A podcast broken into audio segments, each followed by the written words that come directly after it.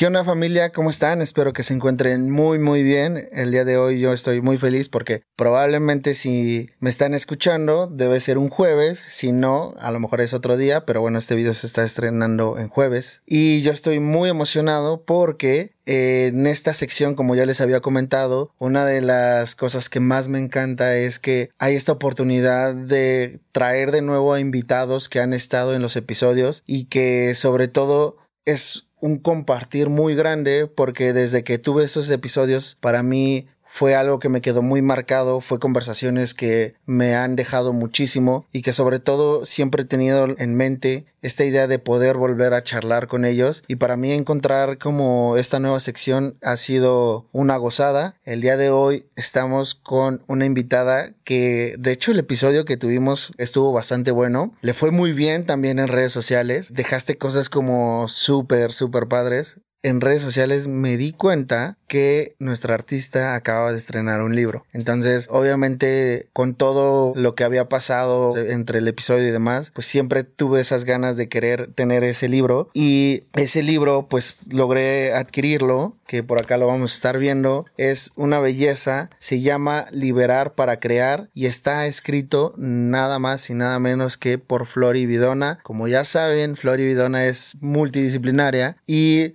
tiene, hace desde muralismo, ilustración, escritura, música. Bienvenida, amiga, ¿cómo estás? Hola, muy bien, muy feliz de estar aquí otra vez contigo. Ahora eh, ya sin las, este, que eran, este, trenzas. Ajá, ah. bueno, ya van a volver, porque. Van a volver. Sí, sí, las amo mucho, las extraño mucho, pero estamos en una etapa de descanso.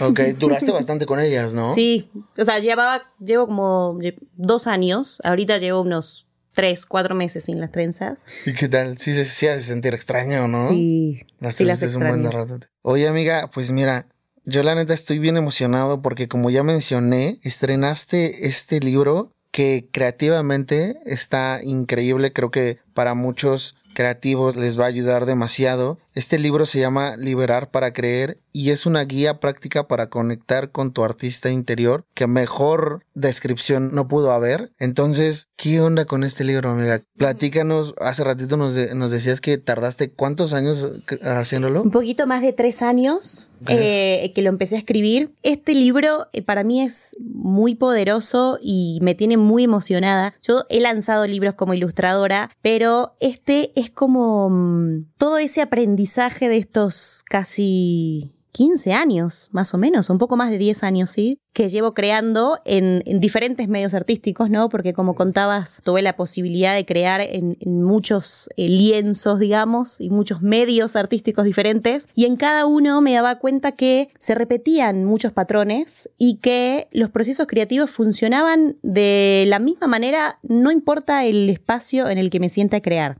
y lo que hace incluso profesional a un artista o a una persona más creativa son determinados hábitos y determinadas herramientas o recursos que utilizamos. Y cuando me senté a bajar al papel un poco esta información que empezó al principio de la pandemia, cuando empezó esta ola enorme de cursos y de compartirnos a través de la pantalla, Em, dije, a ver, ¿qué tengo para compartir? Empecé a bajar toda esta información y empecé a escribir y escribir y escribir. Tenía como 60 páginas. Hice un curso que se llamó también Liberar para Crear y en el proceso de compartida sentí algo tan hermoso de poder eh, como inspirar y de motivar a, a, más personas, no solamente artistas, sino personas que quieran contactar con su creatividad. Fue tan como poderoso esa compartida que dije, lo quiero seguir desarrollando.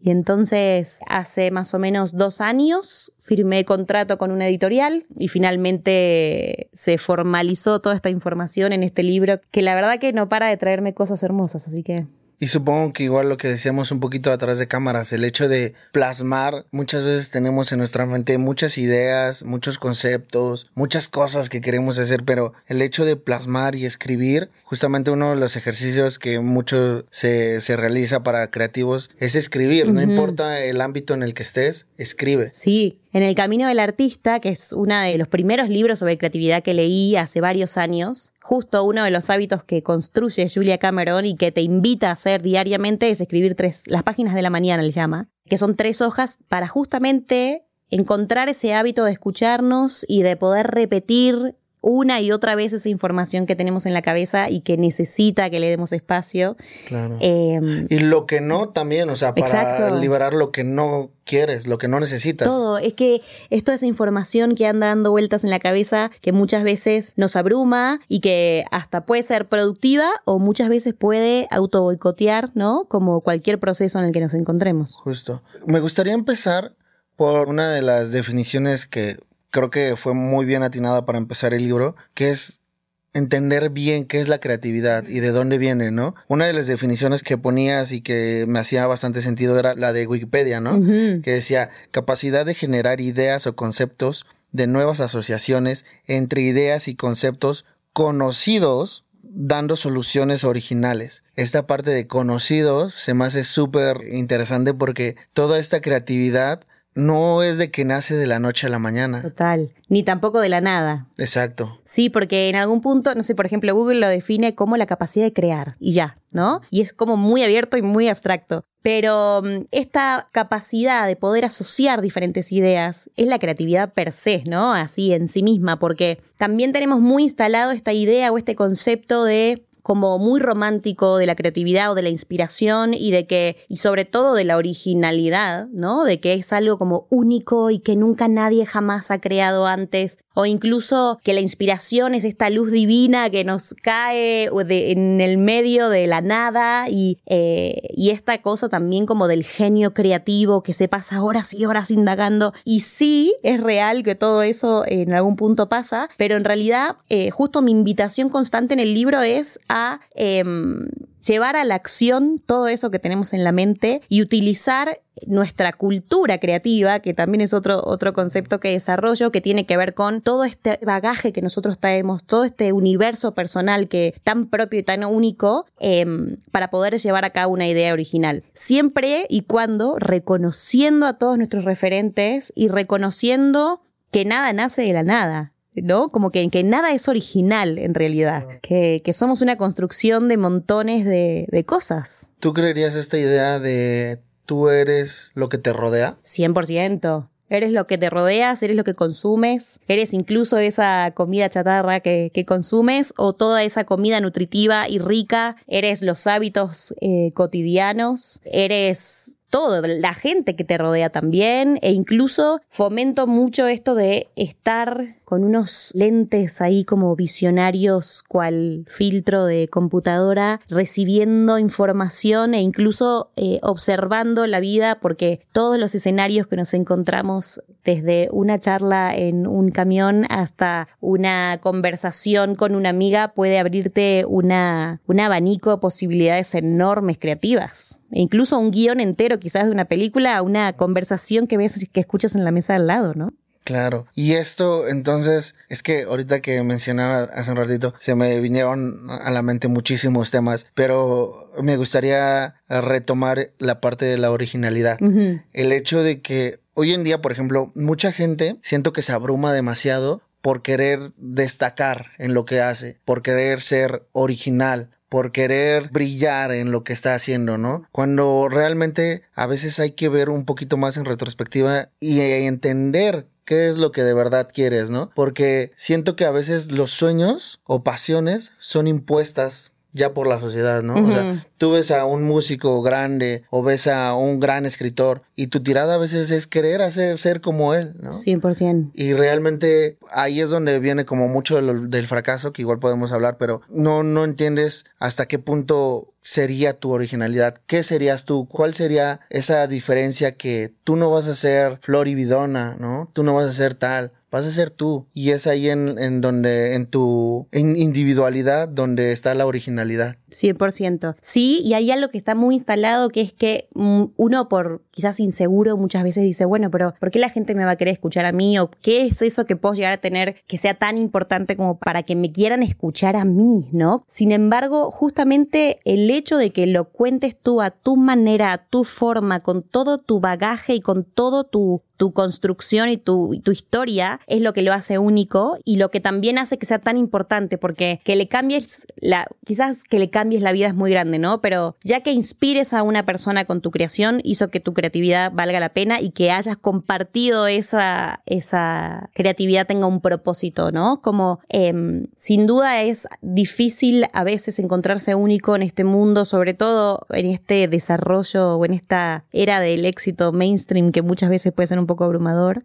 Sin embargo, em, somos una pieza tan única y tan valiosa justamente por su individualidad. Estamos construidos tan como somos un universo como muy complejo y muy hermoso y muchas veces no somos conscientes de eso. Damos por sentada nuestra vitalidad, nuestra creatividad, nuestra juventud como si fuese algo con lo que vamos a contar toda la vida. Sin embargo, justo hacernos cargo, empezar a prestar atención sin querer copiar a alguien más o si queremos copiar a alguien en realidad, ver qué es esa cosa que admiramos de esa persona, por qué creemos que esa persona es un héroe para nosotros y no copiarla tal cual, sino justamente aprender o, como exprimir eso que hace que nos inspire tanto. De hecho, algo muy sencillo que, que a mí me parece muy interesante es que nosotros somos el resultado también de, todo lo que aprendimos de los demás, ¿no? Entonces, desde cómo lavamos los platos hasta cómo nos gusta vestirnos, porque vimos que alguien, no sé, usa una camisa con un cosito de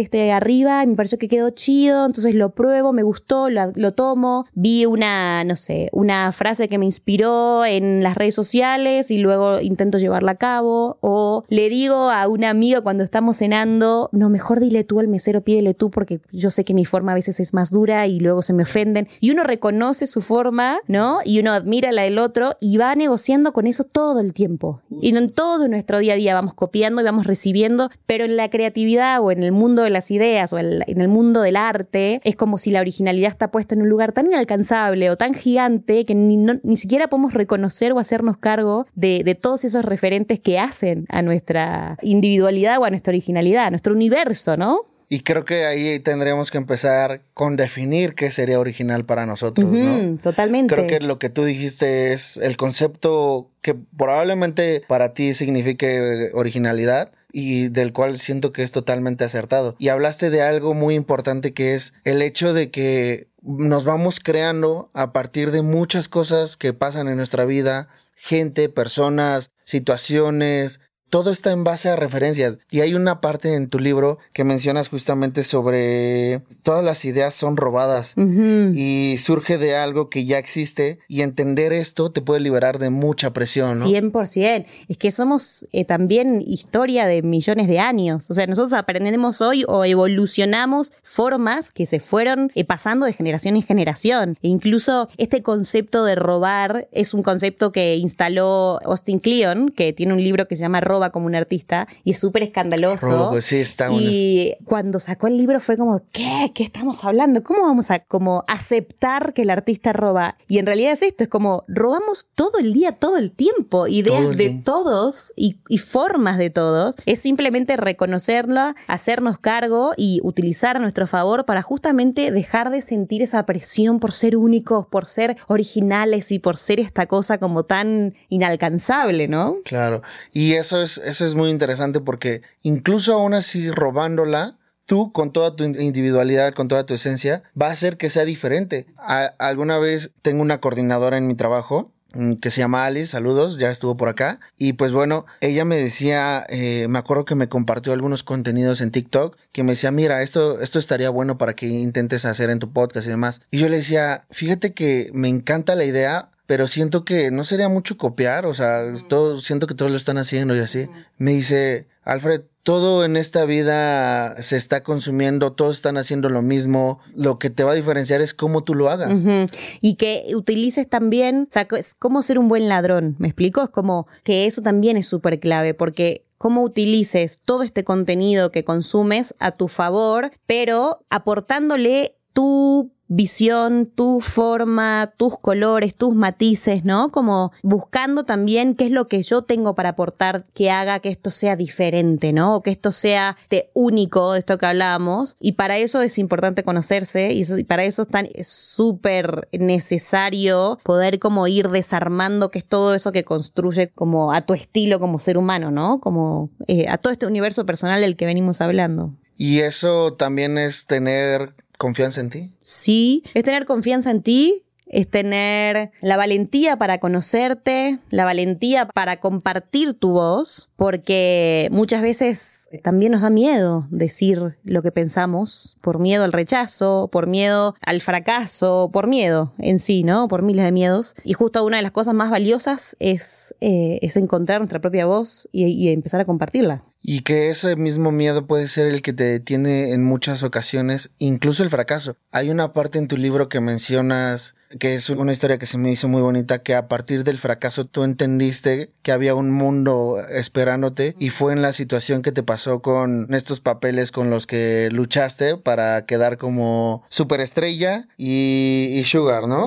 Que eran dos papeles para los cuales habías llegado a unas instancias finales en donde estabas súper motivada y nos cuentas cómo fue ese derrumbe en tu vida al recibir ese, esas noticias de que había sido rechazada. Sí, es que el reconocimiento, o sea, estar como constantemente buscando el reconocimiento está cañón, porque eh, en algún punto nosotros los artistas en cierta medida vivimos de eso, pero también no sé, a mí me pasa mucho con, con, el tema del fracaso que durante muchos años le tuve mucho miedo y en estos últimos años me di cuenta que es como, es una bendición, me explico, es como que Sé que, suena raro, pero el concepto del fracaso está como demasiado eh, no sé, como puesto en un lugar de mucho fatalismo, porque mm, fracasamos todo el tiempo constantemente desde el momento en que salimos a la calle y empezó a llover y dijimos, uh, no traje paraguas, hasta cuando nos ponemos, no sé, nos levantamos y nos ponemos un tenis al revés una, lo que sea,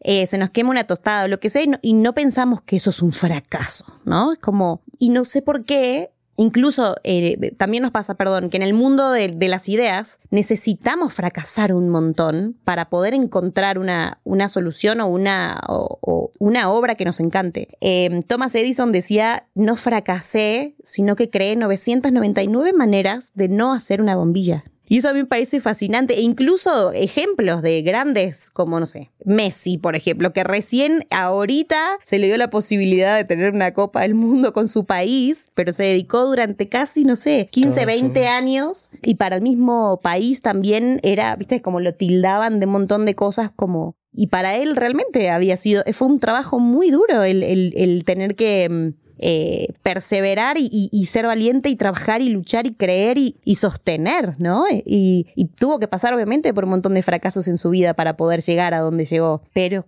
no sé por qué le ponemos tanto, tanto, tanto peso al fracaso y le tenemos tanto pánico que, mm, que, no lo contemplamos como algo que puede ser parte de un proceso creativo, ¿no? Y que te abre un mundo de posibilidades, ¿no? ¿Qué es lo que pasó contigo? Que fuiste rechazada. 100%. Te, te derrumbó completamente pero después vino la saco. Sí. Y justamente por estas situaciones, como el hecho de decir, estabas audicionando contra seis mil personas, contra miles de circunstancias, pero tú ya traías tablas de muchas audiciones que ya habías estado diciendo y a veces uno lo puede ver como suerte. Y no lo es. Total. Hay algo que, un concepto que también desarrolló en el libro que me parece re interesante, que durante muchos años yo creí que era una persona con suerte y que muchas de las situaciones que me pasaban eran justamente por eso, ¿no? Y como una especie de destino que alguien me regaló, pero que no, yo no sé si era tan merecedora de eso.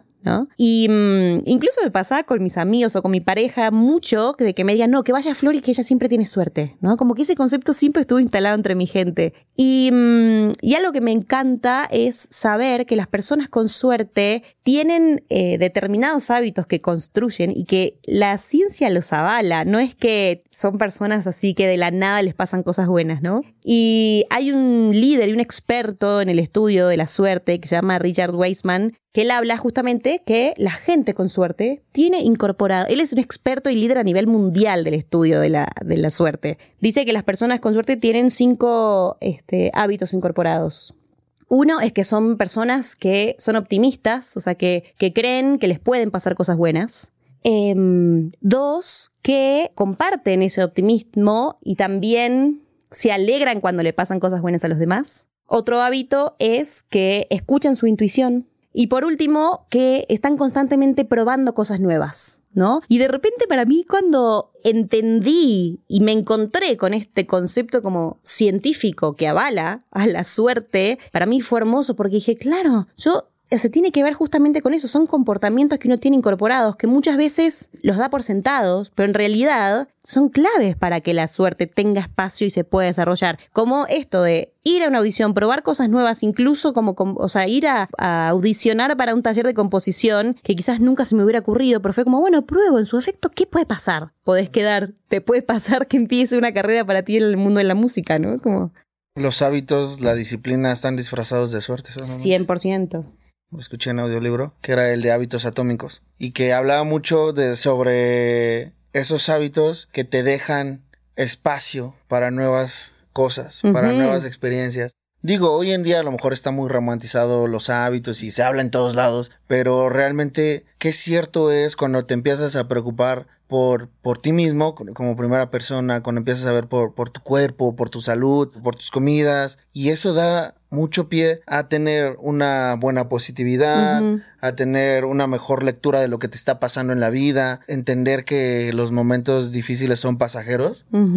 Se me hace una locura. 100%. Hábito saludable para todo. Incluso justo el, el libro que se llama Liberar para crear y tiene que ver con liberar tu mente justamente de todas esas limitantes creativas que nos ponemos constantemente, todas esas limitantes en general. De hecho, todo el último capítulo eh, tiene que ver con con, información que para mí hubiese sido clave saber cuando empecé a crear y que tiene que ver con deconstruir esos conceptos instalados que están como pilares en la industria creativa, que tiene que ver con la calidad, con la, con la valoración, con el precio o el decir que no a un trabajo o no sé, como la exigencia, la persistencia. Hay, hay muchas cosas que, que uno las aprende con el tiempo y que por eso también para mí fue eh, como súper, no sé, como liberador y sanador lanzar este libro porque fue como ese libro que me hubiese encantado tener cuando empecé a crear y que incluso hoy mismo me pasa que las primeras palabras del libro es escribí este libro para leerlo cuantas veces pueda porque soy como una artista como ridículamente inquieta y que obviamente por esa curiosidad y por ese movimiento me pierdo constantemente. Entonces tener como un lugar en donde pueda tener como información que me ayude a decir va por acá eh, es necesaria porque quieras o no estamos como en una especie de ruedita cual hámster en el que de repente entramos en un círculo creativo hermoso y de repente entramos en un abismo que no sabemos para dónde salir corriendo hasta que nos volvemos a como a, a encontrar. Justamente tener herramientas, ¿no? Para afrontar ciertas situaciones. Hay una situación que a mí se me hizo muy interesante y que abarcaste en tu libro, y que creo que tiene que ver mucho con esto que estamos hablando, que es el síndrome del impostor. Mm. El síndrome del impostor y que también hoy en día es muy sonado, se habla mucho en redes sociales, ese impostor que te aleja y te impide el creer en ti. Más o menos lo que nos platicas un poco es que hay cinco tipos de impostores y que es el impostor perfeccionista, el superhumano, el genio natural, el individualista y el experto. Nos dices que tenemos que empezar por definir cuál es nuestro impostor, ¿no? Y a veces creo que el impostor también es como esa emoción que tenemos que aprender a abrazar. 100%. El síndrome del impostor es, es un comportamiento que, que tenemos más del 70% de la humanidad en algún momento de la vida. Y está cañón porque lo tenemos como que solo le pasa a algunos pocos. Y, y estamos hablando del 70% de la humanidad. Es un montón. Y más aún en si eres parte de una minoría en, en una comunidad como muy concreta, ¿no? Porque mm, tiene que ver justamente con ese, ese autosabotaje, ese auto boicot, de sentir todo el tiempo que no eres suficiente y de sentir incluso que em, si te ha llegado una oportunidad valiosa, es muy probable que la gente se dé cuenta que en realidad no te la merecías o que seguro hay alguien que le podría haber hecho mejor y que le atribuimos a la suerte ese espacio que nos han dado, ¿no? Em, este síndrome del impostor tiene que ver con un montón de cosas. Por un lado, con la falta de referentes claros, ¿no? Que muchas veces esto que hablamos al principio de estos referentes inalcanzables o este éxito inalcanzable que muchas veces nos ponemos, e incluso con el romanticismo de por los medios eh, de comunicación sobre la humanidad en general. Y esto hace que nos perdamos bastante y que nos comparemos incluso con personas que no, no tienen nada que ver con nosotros, ni siquiera su propia realidad. O sea, tener esa libertad y ese balance en decir, ok, también incluso hasta escuchar lo que te viene a decir el, impostor, ¿no? 100%. Porque también hay, o sea, lo que se hablaba muchísimo sobre la positividad tóxica, ¿no? Sí. Y, eso es también muy cierto. Hay, hay que de repente saber escuchar lo que te viene a decir el impostor y poder tomar en cuenta ambas versiones. Hay tres cositas que podemos hacer para calmar a este impostor y que tienen que ver con aceptar las recompensas, es decir, hacernos cargo cuando alguien nos dice algo lindo, cuando nos pagan bien por un trabajo, aceptarlo y sabernos merecedores de eso, dejar de compararnos, porque cada camino y cada búsqueda de, son diferentes, ¿no? Y somos todos universos muy complejos y muy únicos, entonces es súper necesario eh, dejar de compararnos porque cada uno tiene un camino único. Y por último, dejar de creernos superhéroes, porque somos humanos y que podamos reconocer que el fracaso es parte de la vida y que es parte necesaria, que nos puede fallar y que no pasa nada, que justamente podemos aprender incluso de eso, es totalmente necesario y sano. Y a veces la vida te va a poner el mismo error hasta que entiendas. 100%, mil veces. ¿No? ¿Qué, es lo, que decías de Messi, no? ¿Cuántas veces tuvo que fallar para poder llegar a tener este momento de gloria que para, que para Argentina fue... Sí, increíble. Increíble, ¿no? eh, me quisiera regresar un poco. Sé que ya nos extendimos, pero discúlpenme porque eso está muy cañón. Eh, regresando un poco a la creatividad, igual habían unos conceptos que, que me hicieron bastante sentido y me, me, revolvieron un poco la cabeza y que era entender el proceso creativo, ¿no? Hablas sobre que hay cuatro personajes. El primero es el explorador, el segundo es el artista, el tercero el juez y el cuarto el guerrero. Y para mí me encantó porque siempre creo que estos tres personajes en mi vida vivían así revueltos todos y cuando entendí la función de cada uno, un poquito básicamente así como lo entendí porque no lo noté, pero el explorador es esa persona que está recibiendo, que está en búsqueda de todo, está viviendo, ¿no? Vaya, el artista es esa persona que es libre, que es, eh, que es libre de crear, que tiene las ideas más locas, que, que, que no le tiene miedo a nada. El juez es el que ya te va a poner en cintura. Es, la, es, el, es el personaje que, te, que va a examinar qué es lo que puede funcionar, qué es lo que no. Va a ser el que tenga un poco más esa firmeza. Y el guerrero va a ser esa persona, ese personaje que una vez que estás ejecutándolo, va a luchar por alcanzar 100%. eso que está. Lo dije bien, ¿verdad? Muy bien, muy bien.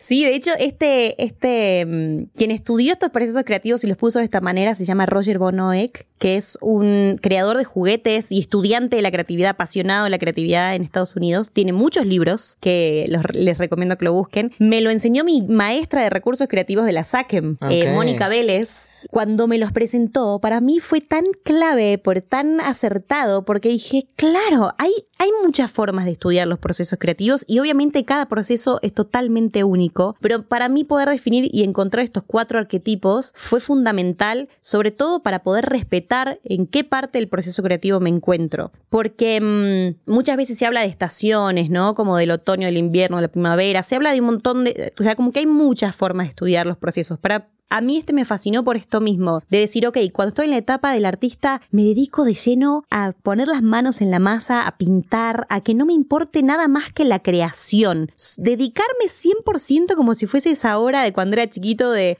plástica, de poder jugar con la pintura, eh, jugar con la pared, en, poniendo post-its, y, ¿no? Como em, dedicándome de lleno a, crear. Cuando estoy en la etapa del explorador, que, que, que es esa instancia en donde pueda recibir y tener estos lentes de los que hablábamos en un principio, de observar la vida y de, recibir todo como fuente de inspiración, eh, dedicarnos a eso, a viajar, a, sacarle fotos a plantas que nos fascinaron en la vía pública, a coleccionar conversaciones, a coleccionar frases, a crear ese como archivero inspirador, simplemente recibir, recibir, recibir, recibir y dedicarnos a explorar. Y, mm, y, luego cuando estamos en la etapa, por ejemplo, del juez, es decir, ok, ponernos como con la mente lo más juiciosa en el buen sentido, ¿no? Y decir, ok, tengo las herramientas suficientes, este, esto es una buena idea, esto no es una buena idea, ¿cómo la puedo plasmar?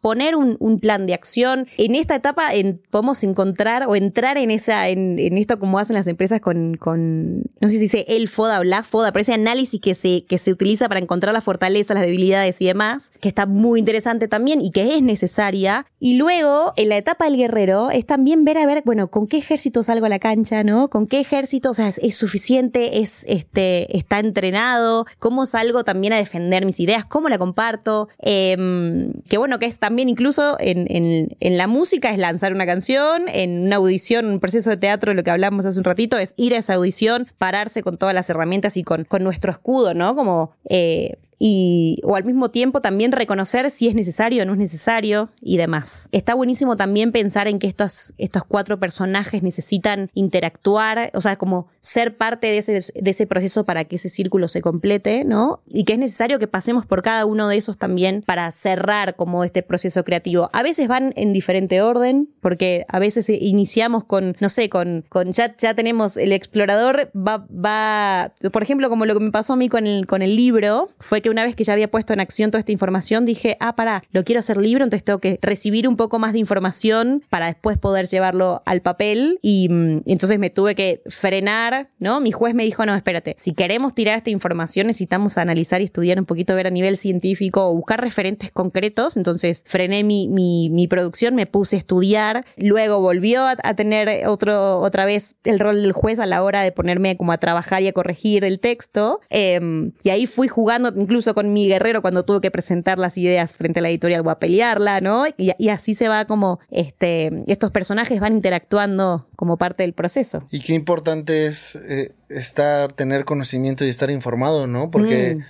Yo te aseguro que antes de haber conocido estos conceptos y ahora que los comprendo, cambia totalmente el juego. Es que te liberan, te liberan sobre todo de esta cosa de, porque el mundo de las ideas o el mundo de la creatividad es como muy abstracto. No hay tanto contenido como si lo hay lo que hacíamos hoy sobre la nutrición, por ejemplo, sobre determinados hábitos que construyen a nuestra salud. Entonces, también es necesario tener una salud creativa, ¿no? Como es necesario poder vincularnos con nuestra creatividad de una manera mucho más sana y la única forma de poder hacerlo es incorporando toda esta información y sabiendo que hay que está estudiada, ¿no? Y que Exacto. y que para mí fue re, fue muy clave porque me gusta mucho consumir y leer libros sobre creatividad y cada vez que leo más sobre creatividad me resulta fascinante entender que está, está estudiada y que hay procesos que, que no son tan abstractos. Y por eso también fue para mí una gran necesidad compartirlo y te hace más fácil de entender todo. Sí, 100%, sí. Amiga, pues muchísimas gracias, de verdad agradezco mucho que hayas compartido este espacio conmigo. Platícanos por favor cómo podemos tener esta maravillosa obra. Sé que en Argentina ya está en librerías, que ya... Sí, sí, este es Liberar para Crear, por Ediciones Urano. Se vende en todas las librerías de Argentina y en Ciudad de México o en cualquier otro país que quieran adquirirlo, me pueden escribir a mí, lo pueden comprar desde mi tienda online o desde mis redes sociales. Y mm, incluso en mi sitio web también está, arroba floribidona y se los envío donde quieran. Incluso ayer llegó a España, así que hermoso.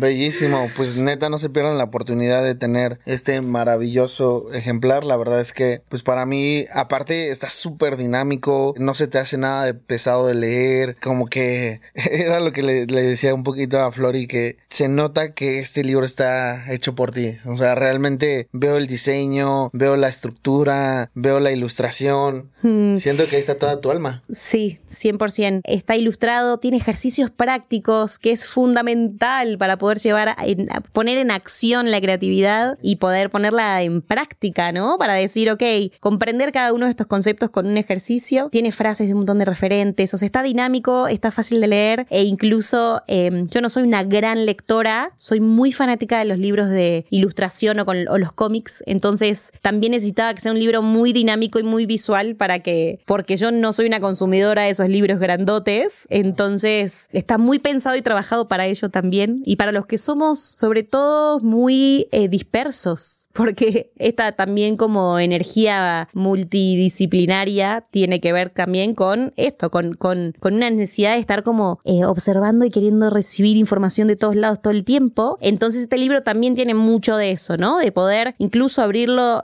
en la mitad y, y poder agarrar como un capítulo aparte y que también te sea valioso en cualquier momento del día, en cualquier espacio. Bellísimo, pues ya se los dijo todo Flori, no se lo pierdan. Aquí se voy a dejar todos sus contactos, como ya saben, esta semanita vamos a estar dándole toda la información, vamos a estar compartiendo, hay muchos fragmentos muy interesantes y aparte sobre todo cuando adquirí el libro, eh, Flori me dejó un agradecimiento que de verdad lo, lo, amé y, y, te estoy muy agradecido amigo, muchas gracias por haber venido para acá y siempre es un gusto tenerte. Igualmente, un placer, hermoso verte crecer y ver cómo crece este podcast increíble. Y, mm, y, bueno, ha sido un placer, muchas gracias. Nos vemos pronto. Nos vemos Ojalá pronto. Hagamos otra edición. Claro.